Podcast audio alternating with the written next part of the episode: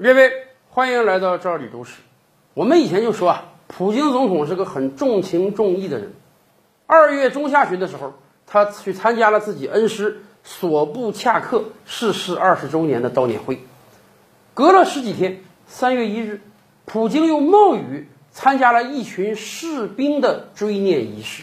这群士兵的父母亲戚手里捧着鲜花和士兵的照片，嘴里还跟普京打招呼，感谢普京总统二十年了没有忘记他们的儿子。而且，普京总统是坐着一辆大巴车，跟这些士兵的家属一起开往纪念馆的。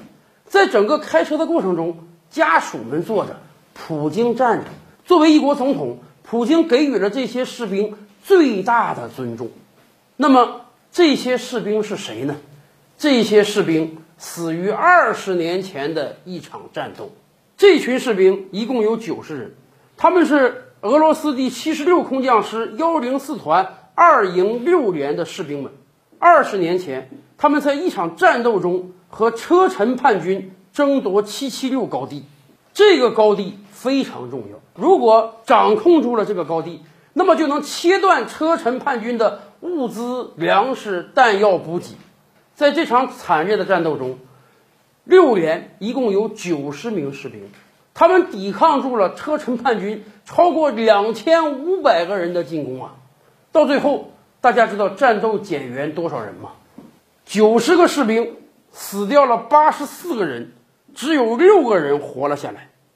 当然，后来俄罗斯也给了这批士兵非常高的荣誉，九十个人中。有二十二个人被授予了联邦英雄勋章，有六十八个人被授予了勇气勋章。只不过，大部分人戴上勋章的时候都已经逝去了。